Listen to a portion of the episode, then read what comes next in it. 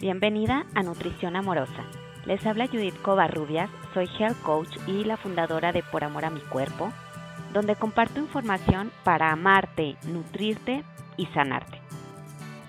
Nutrición Amorosa es un podcast donde se funde el amor propio y la nutrición, para que así surja este concepto de nutrición amorosa, esa que te llevará a ti a tener un estilo de vida saludable. Gracias por estar aquí y comencemos. Hola, ¿qué tal? ¿Cómo están? Muchísimas gracias por estar aquí en este podcast de Nutrición Amorosa. Y estoy súper contenta de la invitada que tenemos el día de hoy. Está de lujo, les va a encantar, estoy segura. Y el tema de hoy, antes de pasar a, presentarles a nuestra invitada, es cómo lograr tener amor propio. Va a sonar un poco trillado a lo mejor el tema, pero creo que en nuestra actualidad es algo que tenemos que estar trabajando día con día. Y bueno, nuestra invitada de hoy es Inés Willis y ella es una coach ontológica, health coach y asesora de imagen personal y empresarial, apasionada de la transformación, el empoderamiento de la mujer y obsesionada con lograr que las mujeres se sientan cómodas en su propia piel. Creadora de la empresa y blog de bienestar integral Mereces Brillar, un espacio en donde encuentras cómo comer, vivir y amar para brillar. ¿Qué tal? Qué hermoso, ¿verdad? Bueno, y también Inés es una mujer, ella es empoderada totalmente, es revolucionaria, pero además busca empoderar a todas las mujeres y las impulsa a amarse. Eh, no quiero decir más sobre Inés, ahora quiero pues darle la bienvenida a ella. Muchas gracias Inés por estar aquí en este podcast. Eh, me encantaría que nos cuentes un poco más sobre ti, dinos de dónde eres, dónde vives, dinos también qué hace un coach ontológico. Cuéntanos, Inés, más sobre ti. Bueno, antes que nada, muchísimas gracias por la invitación. Estoy súper feliz de compartir este momento, este espacio contigo. Me parecen temas eh, fundamentales, importantísimos, y no importa que tanto se hablen, yo siento que siempre hay algo más para decir porque no nos han educado mucho en el amor propio, sino más bien todo lo contrario, y la sociedad en general no es algo que fomente. Entonces, cuanto más lo traigamos y más lo podamos hablar, platicar y desarrollar, me parece que está increíble, así que gracias por este espacio. ¿Qué más puedo decir después de todo lo que has dicho de mí? ¿De dónde eres? Cuenta, cuéntanos de dónde eres. Pues soy de Argentina, pero vivo en la Ciudad de México hace casi seis años muy feliz, muy enamorada de México. De hecho, era uno de mis sueños vivir en este país. La primera vez que vine, que fue hace muchos años, eh, sí, muchísimos años, vine con mi familia, no me quería regresar. O sea, estaba enamorada, enamorada de la gente, de la música, de la comida, o sea, todo me parecía un paisaje maravilloso de alegría y, y, lo declaré y lo logré. O sea, me vine porque me vine. ¿Y qué te trajo a vivir a México, Ine? Pues en primera instancia, mi primera profesión fue teatro musical. Yo me dedicaba, sí, me dedicaba a cantar, me dedicaba al teatro y trabajé en, en Ecuador en, un, en una comedia musical y de Ecuador me conectaron con gente en Televisa y empecé a trabajar en Televisa, en un programa de televisión. Yo era como coach vocal de, los participantes, entonces estaba detrás de cámara, pero trabajaba en el entrenamiento vocal de los participantes. Así llegué.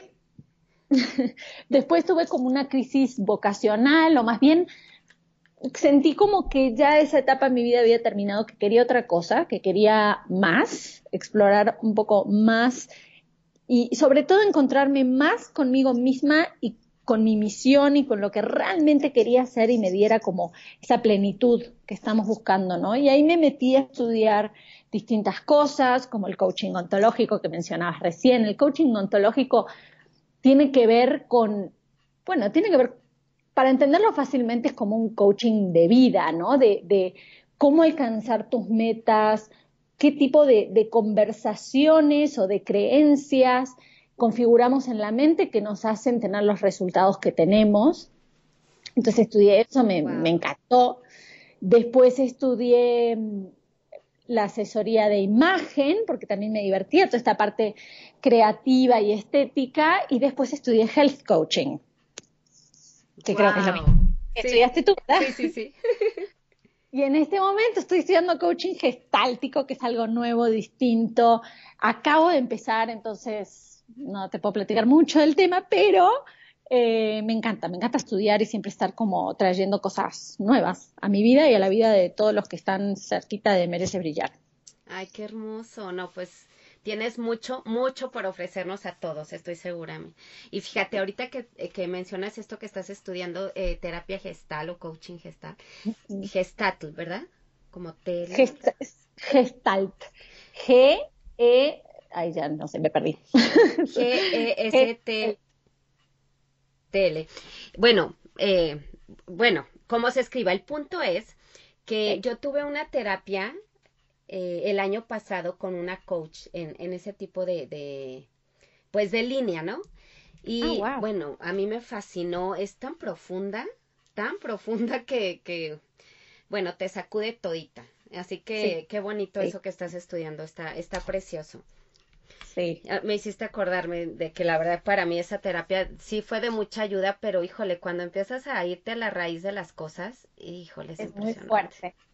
Y yo os- llevo apenas eh, cuatro clases, pero en cada clase es justamente eso, trabajar con, contigo misma desde un lugar muy profundo, que es distinto a, a nada, a leer un libro o a nutrirte de información, a estar realmente en la acción y verte en la acción y ver cuáles son tus creencias y qué estás, qué resultados estás teniendo en tu vida en base a lo que piensas, lo a lo que que crees.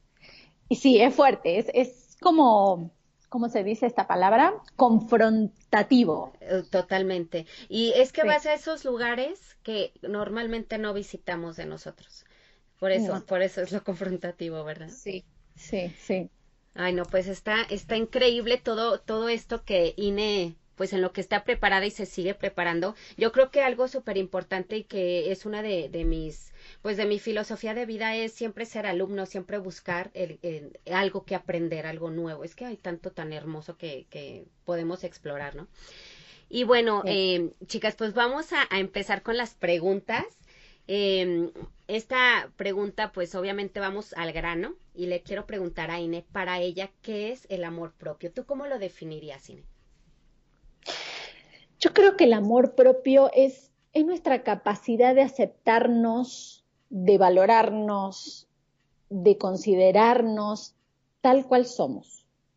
Y no, no escondiendo debajo de la mesa así como de esto no me gusta de mí, entonces lo escondo y lo evado, sino sabiendo que una autoestima sa- sana es justamente eso, es como integrar, aceptar todas nuestras debilidades, todas nuestras fortalezas desde un lugar de aceptación, desde un lugar poderoso, pero porque tendemos como a, a ir hacia el rechazo, ¿no? Y es, y es lo más común, o sea, la sociedad en general nos está diciendo constantemente, y no solamente la sociedad, cómo está estructurada eh, el mundo, nos está diciendo constantemente que no somos suficientes, que no merecemos nuestro amor. ¿Por qué? Porque siempre te falta algo, que por supuesto naturalmente te lo van a querer vender, Claro. eh, ahí- así está todo estructurado, pero el formato o el impulso es, no, no te ames, no eres suficiente, te falta, te falta, te falta. Y sí, siempre buscando esa perfección que realmente no existe. Y eso es lo que, o sea, o sea, que ya sé, por ejemplo, ahorita, ¿no? Que ahorita la ceja se usa de tal manera y me la quiero hacer porque si no, no me veo bien. Ay, no, y empiezas a verle defecto a la ceja. O sea, en algo que ni te habías fijado y, y ya salió la ceja. Y luego ya salió, no, pues ahorita es el pelo largo, chin, me lo corté, no, pues ahora mejor me pongo extensión. Digo, no tiene nada de malo, pero es, un consta es una constante búsqueda por ser perfectas que es bien cansado. Es bien cansado. Y además esto que estás diciendo es súper importante, o sea, las modas cambian casi casi que cada década. Entonces, tú vas a ver un tipo de cuerpo durante 10 años o un tipo de ceja o un tipo de pelo o un tipo y nos esforzamos tanto y perdemos, porque la verdad que perdemos tanto tiempo intentando como satisfacer estos cánones que además duran muy poco tiempo Que ahí es donde digo, nos perdemos de hacer tantas cosas, nos perdemos de ser tantas cosas ocupando nuestro tiempo, nuestra energía, nuestro dinero en alcanzar el canon de moda. Y puede ser muy frustrante, muy frustrante. Y, y, y, además es siempre un poquito más, siempre un poquito más lejos. Porque como digo siempre, ni la modelo en la revista se parece a la modelo en la revista. O sea, ni siquiera ella si te la cruzas en la calle, no es, la así. no es así. Entonces al final estamos como en esa búsqueda de perfección física o de perfección de lo que sea. Las mujeres tenemos este tema físico, pero, pero hay como este mandato y esta idea de que siempre falta un poquito más. Totalmente cierto. Y... Un poquito para amarnos. Ajá. Fíjate, ahorita que yo, les estaba diciendo, por ejemplo, de la ceja, o sea, yo me incluyo. O sea, yo me empecé a ver la ceja así de, no, no, como que aquí me faltan poquitos pelitos. Voy a ir, o sea, y, o sea, fui, me arreglé la ceja. O sea, que, no, o sea, no tiene nada de malo cuando no, es, mm, o sea, siempre hay, queremos vernos bonitas porque las mujeres siempre seremos vanidosas, ¿no? Pero cuando caes en ese de que ya quiero esto y esto y esto y nunca estás contenta como te ves, híjole, Creo que es una situación eh, que te desgasta energéticamente, que es una lucha y una pelea constante con uno mismo. Y yo creo que nunca se puede ser feliz cuando, cuando se están esas luchas internas, ¿verdad? No, no, es, es imposible. Y sí, como bien dices, que es parte del, del, amor propio, para mí el cuidado personal, o sea, verlo desde, bueno, me quiero ver bien, soy este cuerpo físico también y, y, este cuerpo físico también me gusta que se vea bien, también me gusta lucirlo, no tiene nada de malo.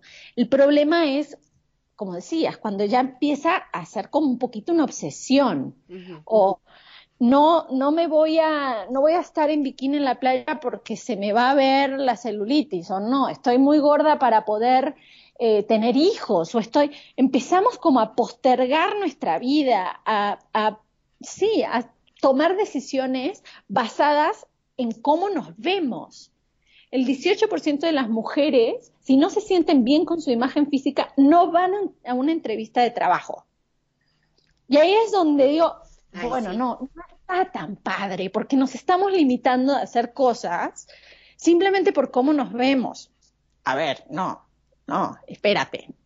Eso es ya pasa a un de que eso ya no es, bueno, me arreglo un poquito porque me quiero ver mejor. Pasa a ser una limitante. Claro, claro, o sea, dejas de, disfrutar realmente la vida por todas esas creencias que, que tenemos y que eh, como sociedad vamos imponiendo. Y, y bueno, vamos a, quisiera aquí hacer una separación porque a mí me han preguntado mucho eh, sobre el tema del amor propio que a algunas personas les, les suena que es egoísta, ¿no? ¿Tú qué diferencia encuentras entre el amor propio y el ser egoísta? Yo creo que ese tipo de ideas, y a mí me lo han dicho alguna que otra vez también, eh, vienen de, no sé, ciertas como líneas religiosas, a veces como malentendidas, de que tenemos que darnos y darnos y darnos al prójimo, o a otras personas antes que a, nosotras, a nosotros mismos. Cuando en realidad básicamente nos han dicho lo contrario, pero bueno, nuestra interpretación eh, se tradujo a que teníamos que dar más por el otro que por nosotros mismos. Ahora, yo veo este, al amor propio como desde un lugar de abundancia, mientras que el egoísmo está en un lugar de escasez. Es como si yo te dijera que tenemos una taza de té y la llenamos de té y la llenamos de té y la llenamos de té y llega un punto que se desborda. Y yo creo que eso pasa cuando te das a ti mismo. Te desborda, entonces puedes dar a los demás. Y por eso siempre hablamos de esta idea de lo que no tienes para ti no lo puedes dar a otros. En cambio, el egoísmo viene desde un lugar de escasez, desde un lugar de necesito para mí, porque yo no me lo estoy pudiendo dar. Entonces quiero y pido y reclamo y todo me falta y todo es para mí. Eso no es amor propio. Amor propio es me doy lo que necesito y estoy tan llena de mí que lo puedo dar a los demás, que puedo abrirme, expandirme y ser abundante. Todo lo contrario a ser egoísta. Qué bonito, sí, totalmente. Y creo que esa analogía que acabas de hacer eh, me encantó y, yo espero que todas, o sea, se estén quedando con este mensaje de Inés tan hermoso eh, y que no tengan miedo a amarse porque la gente pueda decir que son egoístas porque no tiene nada que ver una cosa el amor propio con el ser egoísta, ¿no? Además, cuando tú estás bien, puedes servir mejor a las personas, eso sin duda.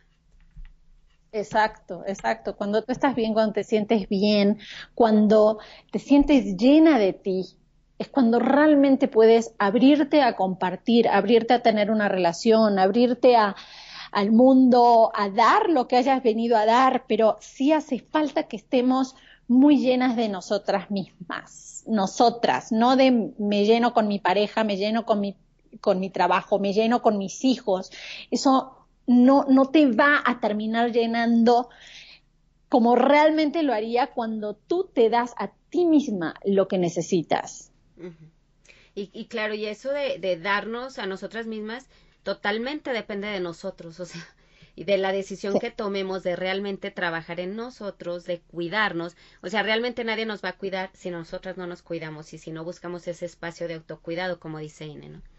Este, y miren, la siguiente, eh, a mí me encanta Ine porque ella es una revolucionaria, revolucionaria, alza la voz sin pena, sin tabús y eso es fascinante. Ella eh, tiene frases que me encantan y este fue uno de los posts que, más me ha gustado y más me ha marcado de Ine y es el de ni santas ni putas, solo mujeres. Me encantaría, Ine, que nos hables un poco más sobre etiquetas que como, como pues sí, como sociedad hemos impuesto y luego es tan difícil quitarlas de encima. Sí, ni hablar. Bueno, este ni santas ni putas, solo mujeres es de hecho muy famoso Em, creo que me inspiré en un cartel justamente de una marcha, de una marcha de mujeres.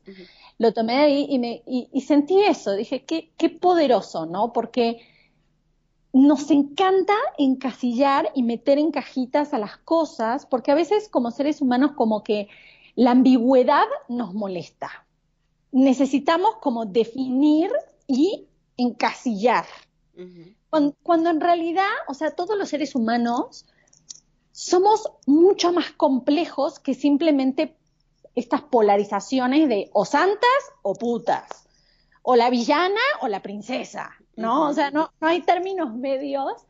Y en realidad todas somos santas, todas somos putas, todas somos villanas, todas somos princesas. O sea, todos tenemos en, en, en nuestro interior un, un poquito de, de, todo y son distintos momentos de la vida y distintas experiencias. Entonces, esto de, de ir a apuntar de lo que veo en el otro, que además habla mucho más de mí que del otro.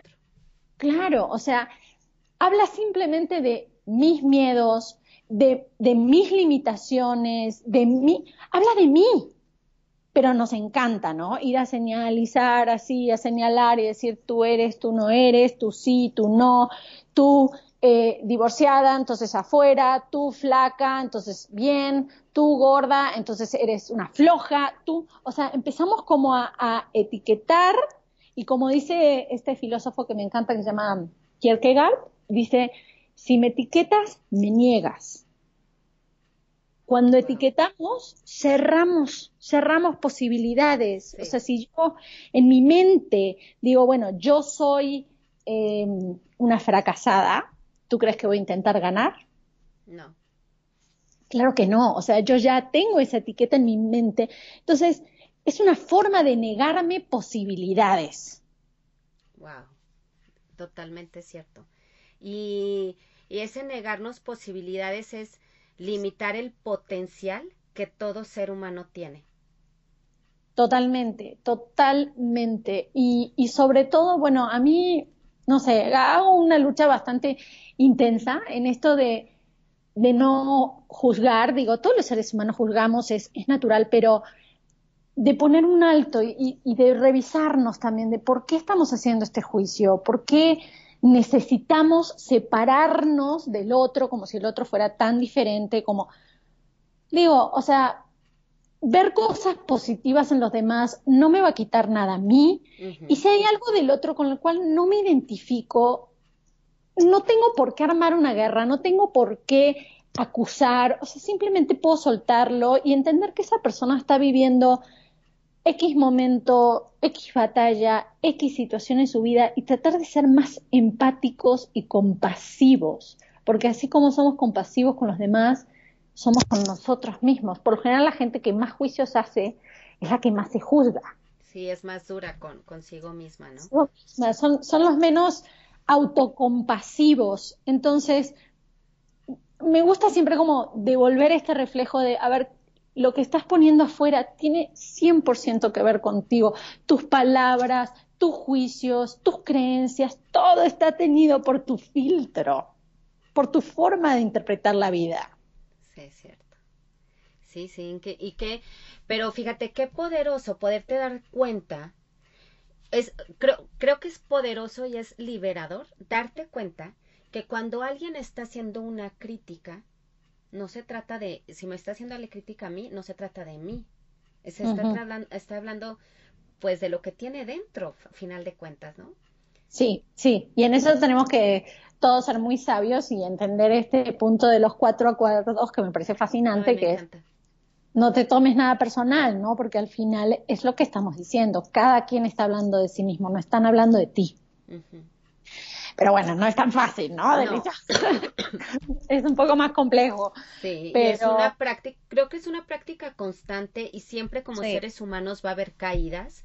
Aunque tengamos cierta filosofía de vida, sí hay esa tendencia, sí hay esa tendencia a etiquetar o a criticar a las personas, pero creo que entre más, eh, entre más eh, te conozcas, más rápido identificas esa falla, ¿no? Y, pues tratas de, de, de, retomar el rumbo, por así decirlo, ¿no?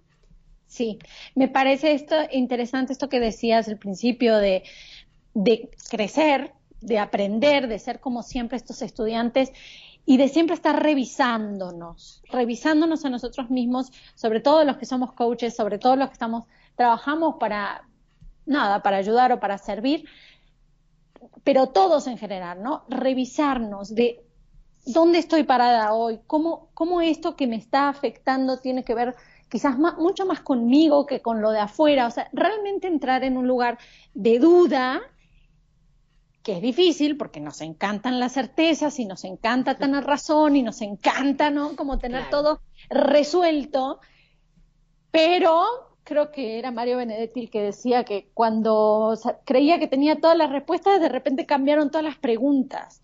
Y me parece muy válido eso de cambia tus preguntas, duda de ti, o sea, investigate, explórate.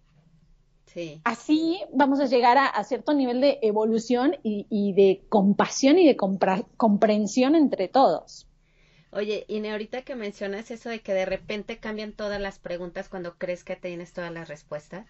Y, o sea, a mí me ha pasado que cuando siento que cuando siento que tengo controlado algo, o sea, como que digo, ay, no, bueno, pues ya como que, digamos, ya no soy tan explosiva como antes. Pum, me viene una situación y, ah, ah, vuelvo a ser la misma explosiva, ¿no? Pero a lo mejor me identifico más rápido, pero es eso que dices, o sea, hay detonantes, en, eh, hay detonantes a veces externos que, que nos hacen ver que todavía hay mucho trabajo interno, ¿no? Sí, 100%, 100%. Y te digo algo, esto para ti, pero tú siempre vas a ser explosiva. O sea, amígate con eso lo puedes llegar a cambiar, no va a ser como, como sientas, porque algo, algo te detona la explosión, ¿no? Entonces, como que de repente alguna acción hace que tú explotes o que tengas la, eh, como la sensación volcánica dentro de querer explotar, ¿no? Lo único que puedes transformar es cómo actúas. Nada más. O sea, no, no te pelees con tu forma como reactiva de ser o tu forma de sentir, porque es una batalla perdida. O sea, es tu forma de sentir. Tu forma de sentir no está mal, pero cómo puedas reaccionar después y decir, bueno, me va a tomar cinco minutos, o voy a contar hasta diez, o voy a dar la vuelta a la manzana, o voy a, voy a cambiar un mecanismo para que esa explosión no la, no la exprese como antes, que no me ha traído los mejores resultados. Ah, yo, yo estoy, oye, yo siempre que estoy haciendo estas entrevistas, me llevo aprendizajes increíbles. Y, o sea, me hace totalmente sentido lo que dices. O sea, claro, voy a seguir sintiendo así, pero lo que sí puedo transformar es mi forma de reaccionar, ¿no? O, de expresar. acción. Claro. Wow. Ok, bueno, me declaro explosiva 100%. no te preocupes, todos tenemos, mi, mi esposo es súper explosivo, súper, súper, súper. Y, y, justo hace poquito platicábamos y, le, como que le decía eso, wow, lo que había evolucionado y transformado, porque antes se notaba su explosión así en tres segundos y era como súper eh, activo a la hora de, expresarse, ¿no? Y ahora ha, llegado a, tener esta capacidad de, frenar esos 10 segundos. Dije, wow, o sea, su sentimiento sigue siendo el mismo, quiere romper todo, pero no, lo hace, o sea, no lo lleva a la acción. Encontró una vueltita de, de hacer una acción diferente en base a su estado. Me parece muy una madurez. Sí, sí. luego, aparte, eh, cuesta bastante trabajo cambiar, o sea, encontrar mejores formas de expresarte ante algo que te duele o algo que te detona o me, explico. Muchísimo, muchísimo. Sí. Y, y yo tengo las mías, o sea, yo soy al revés. Si algo me duele, me encierro. Oh. Me encierro. Entonces, mi mecanismo tiene que ser al revés. tiene que ser, bueno, a ver, Espera, respira, aflójate. Aunque estés en un lugar que te sientes vulnerable, aunque te sientas lastimada, lo que sea, ábrete, comparte, exprésate. O sea, llega a un lugar de, comunicación con el otro, porque no, yo cierro todo, puertas, ventanas y todo lo que te imaginas. Bueno, pero por una parte digo, ay no, está más padre como encerrarte un rato, aunque después sí lo tienes que expresar.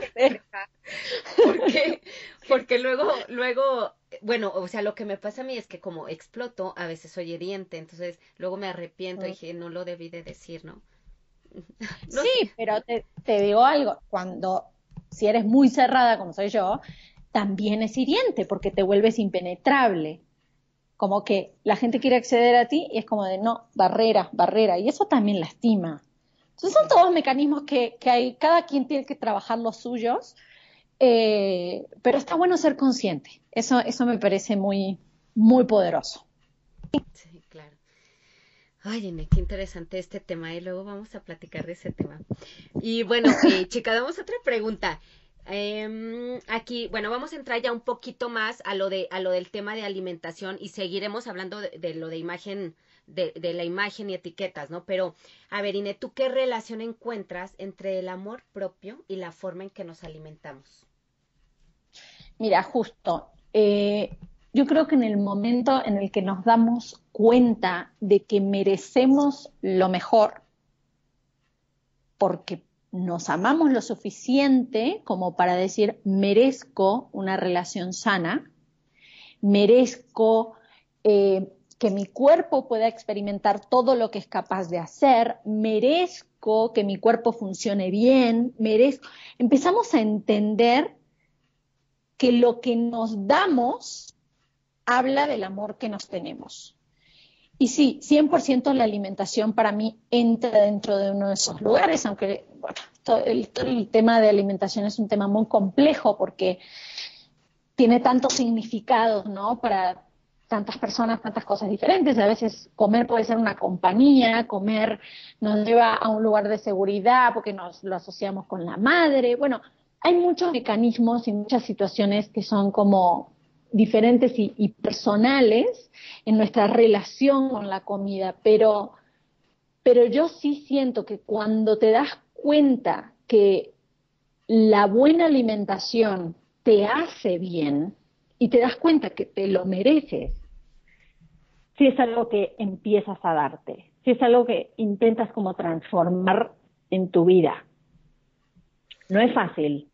Eso iba justo a comentar. Es todo un proceso, no que no queremos cambiar todo y, y chin, ya me comí unos doritos o unas papitas y ay, qué trauma, ya no me amo. Pues no, o sea, realmente, realmente es un proceso largo. Sí, y es un balance, por supuesto que también, eh, bueno, como, como, todo, como todo en la vida, es como jugar ese tire y afloje entre, bueno, sí, sé que esto me hace bien, esto igual y no tanto, pero bueno, o sea, me hace bien momentáneamente, digamos, por la sensación y la satisfacción del momento, eh, no es algo que me haga bien a largo plazo, pero bueno, pues, o sea, también somos seres humanos, también disfrutamos de ese equilibrio, me parece que está muy, muy saludable estar en ese balance, en ese lugar. Sí, y... Porque si no, ya pasaríamos a un lugar justamente de castigo de, nuevo. Claro, de, de no, no puedo comer esto, está mal, esto no es amor, entonces no me amo, entonces estoy mal, entonces y empezamos de nuevo con, con la autoflagelación que tampoco nos lleva a ningún lado. Sí, yo, yo creo que es súper importante eh, tener flexibilidad y no ser tan duros a veces con nosotros. Y es que no pasa nada si a veces te comes alguna garnacha o, o sea, no pasa absolutamente nada. No, no, al revés pasan cosas muy, muy padres.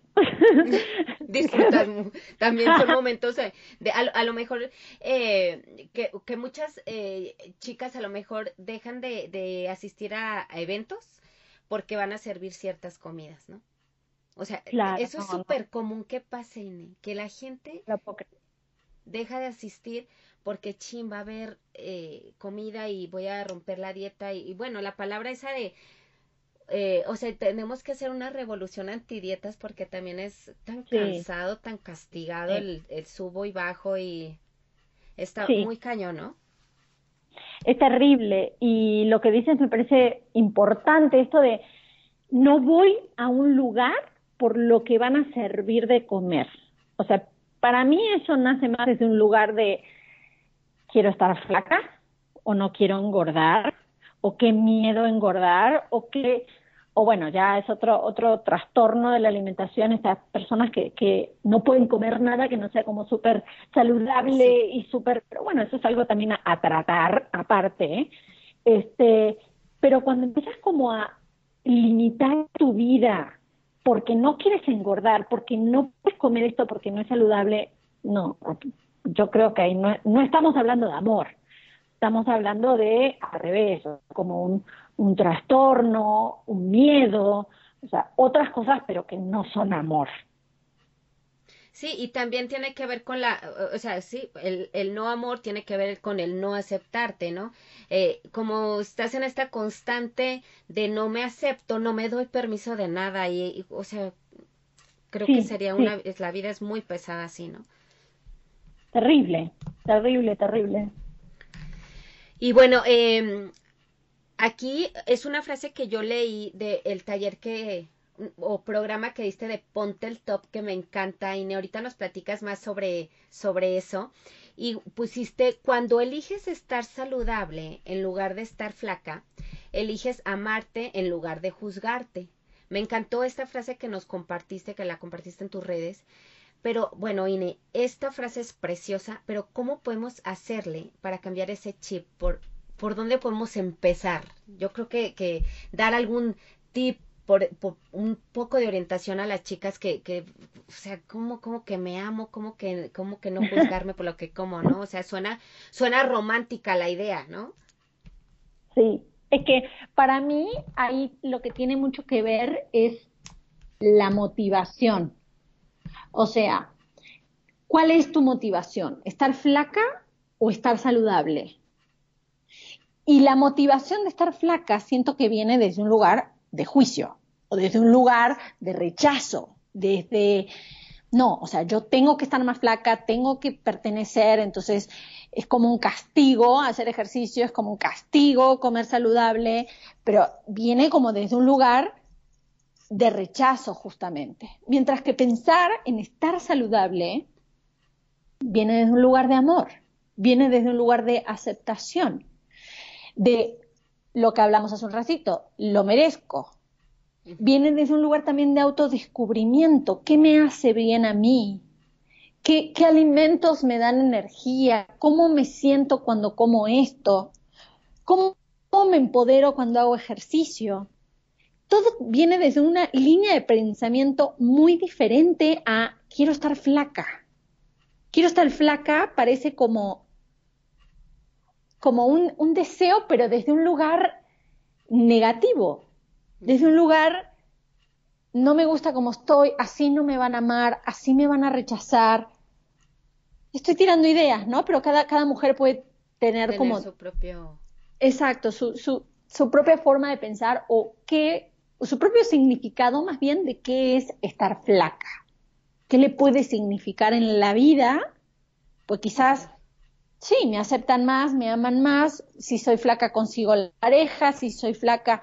Entonces todo empieza desde un lugar de rechazo y como dice Jung, lo que rechazas de ti te domina y lo que integras te empodera.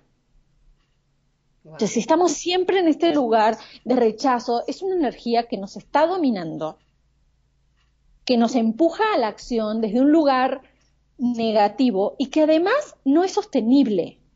Porque los estudios dicen que justamente cuando tu motivación empieza por este lugar de estar flaca, te, te desentusiasmas mucho más rápido que si tu motivación es más profunda, de una transformación de quiero estar saludable, quiero sentirme mejor. Quiero tener energía para hacer todo lo que necesito. Y también creo, o sea, que cuando tienes eh, la idea de solo estar flaca, las herramientas que, que, que tomas para ese objetivo, híjole, a veces, eh, pues como no te importa tanto otras cosas, agarras cualquier herramienta que igual y te puede destruir también o a largo plazo tu salud. ¿no? Que si, si tu mentalidad es de ser saludable, las herramientas que vas a ir tomando para ser saludable siempre van a ser más sanas para ti, para tu vida, que, que, que el de estar flaca, ¿no? Que al final te van a llevar al mismo objetivo, ¿no? Porque alguien saludable va a tener un peso saludable, no importa flaco, gordo, medio, chichito, o sea, un peso saludable. Sí, que además eso es bastante relativo. Yo me enojo mucho cuando, cuando escucho gente que dice, ah, no, pero esa persona eh, tiene sobrepeso y no, no es saludable. Me da risa porque digo, a ver, o sea, tú eres doctor, le hiciste el chequeo, ¿cómo sabes? O sea, no, porque tenemos, viste, como que el peso saludable lo tenemos asociado a cierto tipo de imagen, cierto tipo de cuerpo, y no es real. O sea, también hay cuerpos que son más grandes, que son más voluminosos, y no por eso son menos saludables. Ajá. Y menos atractivo, o sea, tampoco tiene que ver. No, por supuesto que no. Y eh, ojalá que este mensaje de, de, de que, puede sonar trillado lo del chip porque sí suena bastante, pero es que en verdad es tan importante que, que cambiemos la mentalidad hacia algo más a largo plazo, como algo eh, no, no dejarnos llevar por el instante de que es la boda y quiero bajar, no sé, cinco kilos porque es la boda y Dios mío, te matas, no sé, las tres semanas previas a la boda y luego ya pasa la boda y chin, otra vez ganaste los cinco kilos, o sea, qué desgastante, porque otra vez, como ya ganaste los cinco kilos, ya otra vez te empiezas a decir gorda, todo se me ve mal, mejor no voy, o sea, y es un círculo vicioso, ¿no? Difícil a veces de salir de él.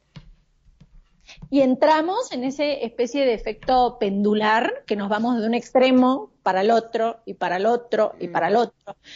Y la única forma de parar eso es intentar encontrar un equilibrio.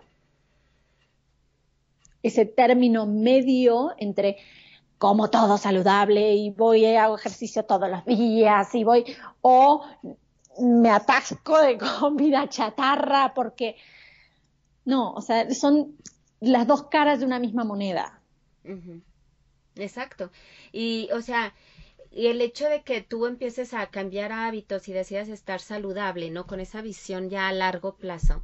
Ay, no quiere decir que de vez en cuando quieras comerte algo que no se considera saludable, que al final de cuentas aquí lo, lo que te va a dar en la torre es el, el exceso el exceso de, ciertos alimentos, ¿no?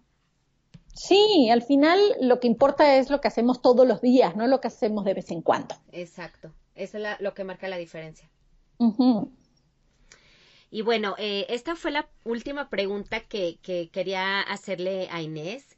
Eh, estoy muy contenta con todo el contenido que nos has dado, Inés, y yo creo que la gente también se va muy contenta de lo, de lo, pues de lo que nos transmitiste, tu mensaje de, empoderarnos, ¿no? Porque al final de cuentas el amor propio, la nutrición, todo lo, todo lo, lo que hagamos siempre va a hablar de cuánto nos amamos. Totalmente. Yo estoy muy feliz de haber estado aquí contigo. Te agradezco mucho. Me parecieron eh, preguntas muy interesantes. Me hiciste pensar, reflexionar. Em, nada, espero que se vayan con un mensaje positivo, con algún, alguna creencia, alguna idea, algo, algo nuevo que, que pueda despertar cosas padres, cosas positivas. Sí, que, que las empiece a hacer dudar, ¿no? De, de dónde están paradas ahorita lo que decía Ine al principio y empezar a dudar en realmente y cuestionar, reflexionar de eh, dónde estamos y realmente qué queremos. Si tenemos ciertas creencias, siempre las creencias que no, no es un trabajo sencillo, pero se cambian. O sea, eso sin duda. Y yo le quiero decir a, a Inés que nos comparta tus redes sociales, un email, cuéntanos dónde te pueden contactar, Inés. Ay, muchas gracias. Pues para encontrarme ahí en Instagram, en todos lados estoy como Mereces Brillar. Mi página es merecesbrillar.com y mi mail es hola arroba merecesbrillar. Así que está súper fácil de encontrar, Inés. Y espero que, que eh, acuérdense, es también importante el entorno, las personas, las, la gente que seguimos también a través de las redes. Hay que buscar gente que nos empodere, que nos deje huella, que nos ayude a, a pues a tener éxito, a aceptarnos y amarnos, que es lo más importante. Yo creo que, que desde desde el amor propio, o sea, magnitud en amor propio es lo que nos va a llevar a tener éxito en muchas cosas, ¿no? Si nos amamos realmente, eh, eh, todo cambio puede, o, todo aquel cambio que queremos lograr, eh, es más fácil hacerlo, ¿no? Está destinado al éxito si realmente empiezas a trabajar en ese amor propio. Te agradezco mucho, Ine. Muchísimas gracias por estar aquí en el podcast de Nutrición Amorosa. Espero más adelante volver a tener una entrevista porque tú tienes madera de donde cortar, pero bastante, ¿eh? Gracias, muchísimas gracias. Gracias por la invitación y aquí estoy cuando quieras. Ay, qué linda, muchas gracias. Gracias por escucharnos. No olvides suscribirte y cuéntale a tus amigas sobre este podcast. También puedes visitar mi sitio web poramoramicuerpo.com.